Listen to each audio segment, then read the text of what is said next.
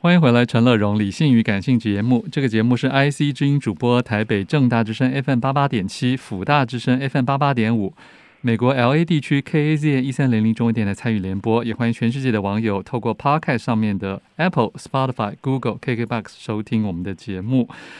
后半段一本好书要介绍来自春山出版的《邻村的故事》，副标题“一个村书记眼中的新中国变迁”，听起来很特别的一个书名啊。然后作者是黄树明教授，在我们的电话线上，黄教授您好，你好，哎，各位听众好。是黄教授是这个资深的人类学专家啊， 然后现在也是清大的人类学研究所的教授，中研院是民族学民族所的哎呃通信研究员，也是中研院的院士，然后也曾经获得中华民国总统科学奖等等啊。可是黄教授这本书，我一开始会觉得，哎，这好像和台湾读者很遥远。是，可是我又觉得很很好奇，很想去读它，是因为好像真的怎么会有一个台湾的学者能够有机会深入田野去介绍一个中国大陆的村书记呢？先讲他这整个研究的渊源好吗？是的，呃，其实最主要是因为我常年是都是在美国，嗯呃，爱华州立大学教书。那一九八一年呢，有机会到厦门大去访问，在厦门访问的时候呢，有跟厦门大学的一些人交谈，嗯，因为厦门大学其实有一个叫做人类学博物馆。是，是很早年一九二零年代就设立的，然后他们也有一些人类学的课，嗯但是呢，一直缺乏人类学的呃一些新的材料。嗯那我那时候去访问，我就跟他们建议说，我可以把我在美国一些书籍啊、杂志啊送给他们，呃，也希望有机会能够到厦门大学去访问，然后做研究。嗯那他们听到了就很高兴，尤其是因为一九八零年厦门成立了台湾研究所，嗯那那个台湾研究所的所长是一位历史系的教授，那这位历史系的陈必生所长呢，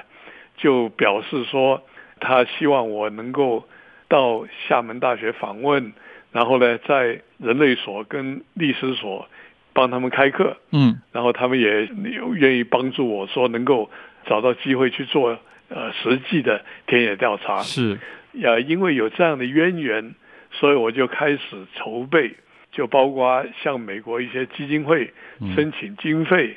然后呢也安排跟我们学校呃申请那个呃研究的离职啊，嗯呃去到厦门大学去访问一年这样。嗯哼，那一直到一九呃八四年，就换句话说，经过差不多三年的安排，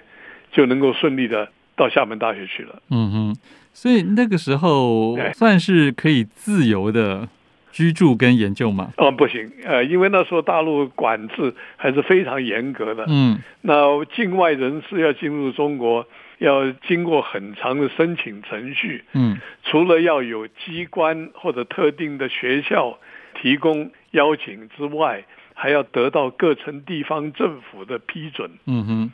那这是一关啦。嗯哼然后等到人去了之后，你要到非开放地区，就城市之外去访问啊，去做研究的话，那还要另外重新申请，嗯哼，所以这个程序非常麻烦的。是是是。是好，而且这本书其实，在一九八九有英文版，一九九一是有台湾的张老师曾经出过中文版了。是可是到现在，春山重新出版的这个，其实里面的内容已经又有很多新的，呃、尤其是二零一五年之后，你又是重访邻村啊是这个地方是之后，也有新的添补跟算是新的观点，对不对？是的，因为我在一九八四八五年这个期间呢，去那边住了大概七个月，嗯然后到了一九九六年到九七年这个寒假期间呢，又去住了一个多月。嗯然后再加上二零一五年去的时间也是差不多两三个星期吧。嗯那换句话说，在这个过程里，因为最早已经建立比较完整的资料，就是他们所有很多的村民啊，他们的活动组织、家庭结构。都很清楚了，所以以后呢再去的话，就能够很快的找到一些补充的材料。是尤其是村里的大部分的人都跟我很 熟，所以呢就很容易，比如说到他们家里吃饭呐、啊嗯聊天呐、呃参加他们的活动啊，然后他们基本上都会把一些他们村政府方面的资料让我去参考，嗯哼比，如说我去抄、去拍照嗯，啊，他们都基本上是开放的了解呀。。嗯，可是黄教授，我想请问一下，因为这毕竟是是一个农村呐、是那三十年前跟 就是在这过程当中，你觉得他们面对一个所谓的学者、学界想要是来来研究他们或报道他们，是，他们的心态是怎么样的？当然一般来讲他们是非常陌生了。就是说，第一，人类学是什么？你要讲给他们听的话呢，讲了半天都讲不清楚的。哦，然后加上我那时候的身份，又是一个台湾人，台湾到美国的教授，对他们来讲，这个都是非常模糊的，嗯嗯也很好奇的。嗯，所以在这个状况之下的话，就变成他们有很很新奇的东西来问我，但是呢，他们也知道说啊，比如说我在那边跟他们交谈呢、都是用闽南语嘛，哦，真的，对，那他们一听就说，哎，你是台湾来的，因为你的这个闽南话就是我们听台湾电视台上的闽南话，了解，所以你就是台湾来的。我说对对对，没有错，我是从台湾到美国的，所以这是一个双互相了认解识。认识的过程。哎，啊所以以人类学的研究真的是这样的 吗？就是并不是完全是有一个是客体，一个是主体而已。呃，没有没有 没有没有，人类学最主要、最强调的是所谓参与观察，参与呢就参加，哦，参加他们的生活，跟他们一起吃饭，一起上教堂或者到庙里，不用下田吧？呃，对，那有有时候还得装装样子，说哎，我来帮你们忙吧，有做做一点不那么辛劳的工作。哦，当然，哦他们也知道我们没办法吃苦了，是是，所以呢，就做一些轻松的事，呃，来帮忙，他们是会接受的。嗯哼。可是事实上，这个邻村是三十年来也改变很大吧？哦，天翻地覆，那是、哦对，因为三十年前他们是光脚的，种田的，住的是破房子，哦，然后全村只有一台那个老式的手摇电话，连一个电冰箱都没有的。哇哦，那现在的话呢，年轻小孩都开进口车了，天哪！呃嗯翻天覆地，对，是 OK，我们先听一首歌，待会儿继续好访问春山这本《邻村的故事》。欢迎回来，陈乐荣、理性与感性正在介绍的好书是来自春山出版《邻村的故事》，副标题是一个村书记眼中的新中国变迁，作者黄树明教授，人类学的权威就在我们的电话线上啊。其实请教黄教授，因为因为刚才的访谈这个中间空档有有听说您曾经在台湾跟香港新界都做过不同的农村的这个研究啊，是。那请问，跟这个中国大陆的邻村，你觉得农村是不是也有不同啊？呃，基本上，因为闽南的农村跟台湾的农村还有香港农村，基本上是比较接近的，哦，因为他们都是水田稻作，是，然后基本上它的作物类型也比较接近，所以呢，呃，形式上来看都是蛮相近的。可是政治结构差很多啊。的结构上呢完全不一样。尤其在中国，因为一九八四年的时候，正好是中国大陆把这个集体制啊，就人民公社制嗯取嗯取消，嗯，然后又恢复到呃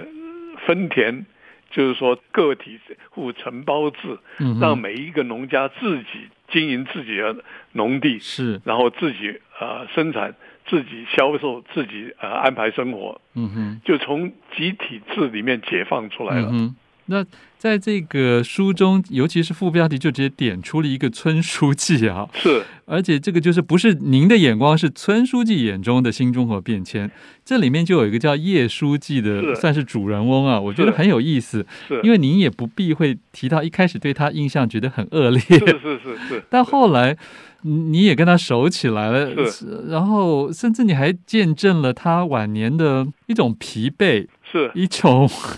就是说这个很很真实诶，因为我们通常如果记者去访问一个人，他都可能不敢，因为怕登出来之后会得罪对方啊。是是是那黄教授，你这本书呈现的叶书记这么有血有肉，他自己作何感想？哎，其实他还蛮认同的，真的吗呃这样做法。那第一就是说，他也知道我在里面开始对他有一些不友善的批评啊，这些，那他也都承认了。当然，另外一方面来讲，他也认为说这是一个把中国农村这个基层的改变